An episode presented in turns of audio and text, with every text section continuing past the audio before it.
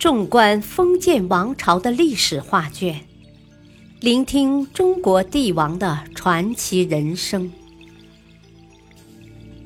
请听《中国历代帝王》珍藏版，主编朱学勤，播讲汉乐。秦二世胡亥。李斯之死。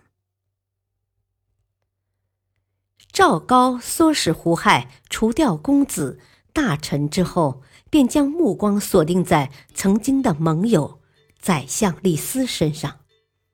当日的沙丘之变，是二人为了各自的利益暂时联手。虽然赵高凭借这个功劳跃居为郎中令。但他平时利用职权乱杀无辜，大臣们表面上不说，但私底下对他怨声载道。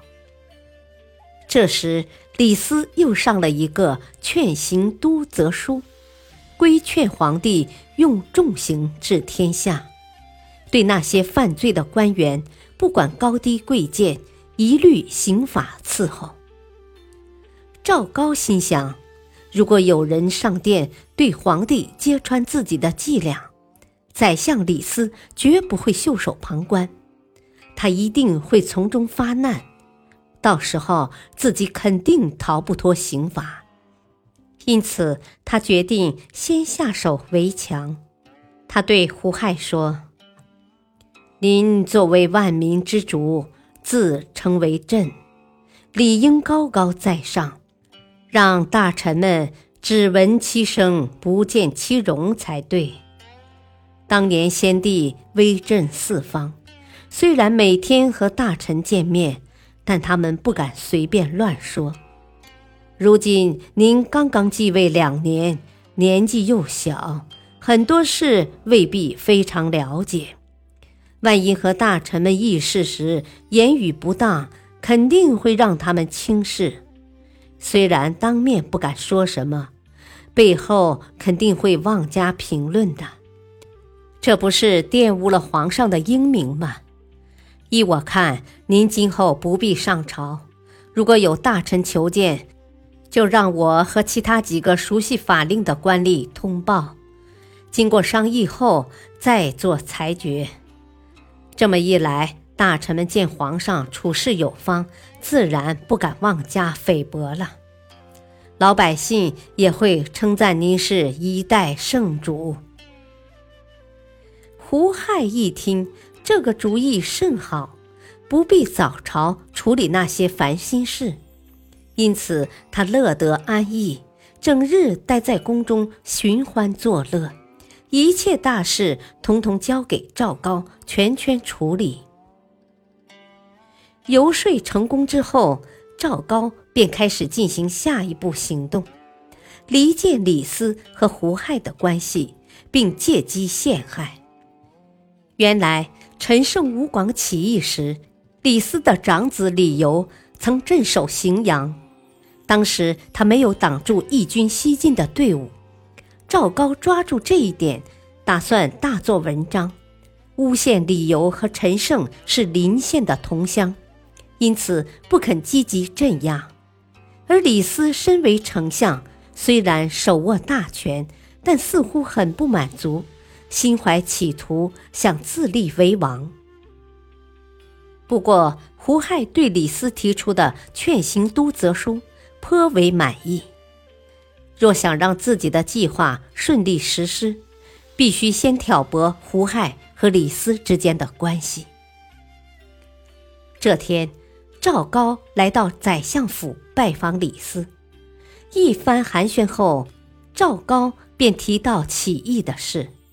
他说：“当今关东大乱，群盗多如牛毛，六国旧臣纷纷自立，城池也连连失守，形势很紧张啊。